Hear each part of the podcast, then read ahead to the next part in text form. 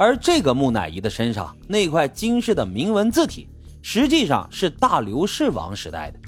那是薛西斯的父亲。也就是说，爷爷被版权所有的文字出现在了孙女的陵墓里，这在古代波斯那是非常大逆不道的一件事情啊！工匠是要被砍脑袋的。觉得此事有诈的怀特博士强烈要求一定要看到木乃伊的实物才行。双方反复协商之后，最后卖家呢做出了妥协，特别快递了一小片棺木给怀特博士，大小呢就跟手指甲盖差不多。由于样本实在太小，博士几乎问遍了北美所有能够做碳衰变测试的机构，最终找到了一家。而测试的结果是，这个事件古物不假，但是距今只有二百五十年，跟咱们之前所说的公元前四百年那差的可是太远了。博士把这份测试结果隔空就砸到了卖家的脸上，骗我啊！你小子还弄着呢！想来想去啊，实在是气不过。这老先生居然还跑到了 FBI 立了个案，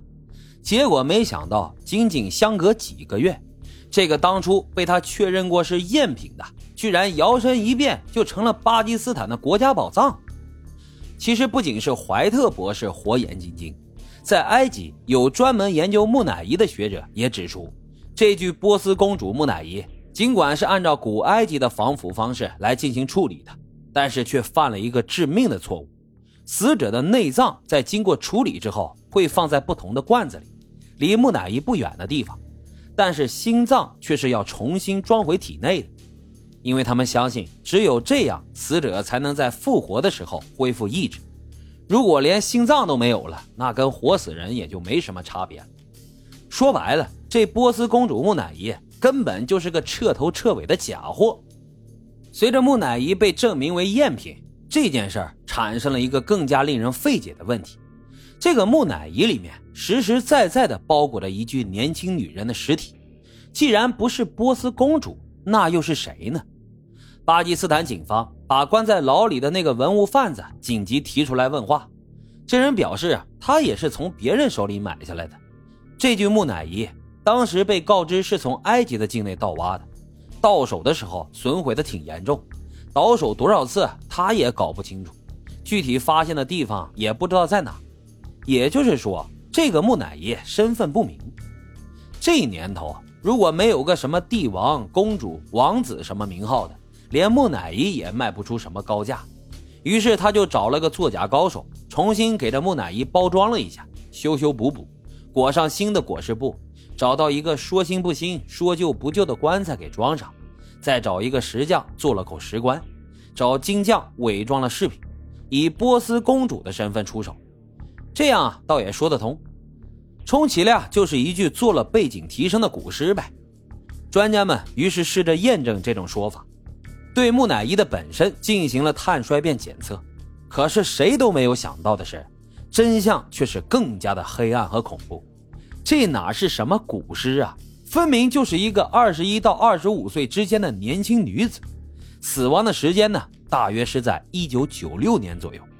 她的脖子是被外力强行折断的，脊柱和头骨也有损伤。这压根儿不是什么古代的公主，而是一个现代谋杀案的受害者。一场文物造假，居然最后变成了谋杀案。巴基斯坦警方宣布对此案进行立案侦查，但是由于尸体被严重损毁。齿模、指纹都没有办法提取，DNA 呢，在失踪人口数据库里也找不到任何的匹配结果，于是他的身份一直都得不到证实，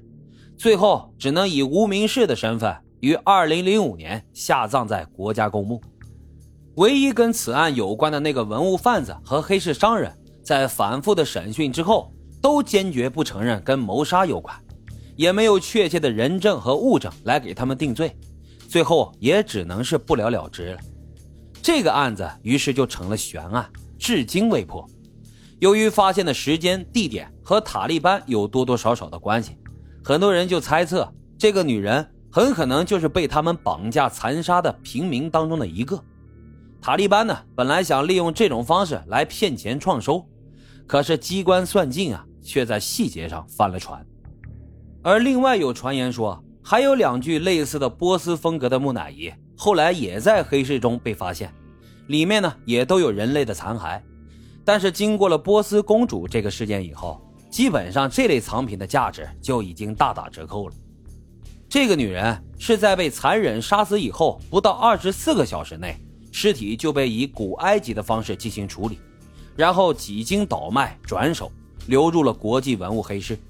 杀死活人做成木乃伊，这种只会在恐怖片里出现的情节，居然在现实中真实的存在。而在背后驱动这些的是金钱的贪欲和泯灭的人心。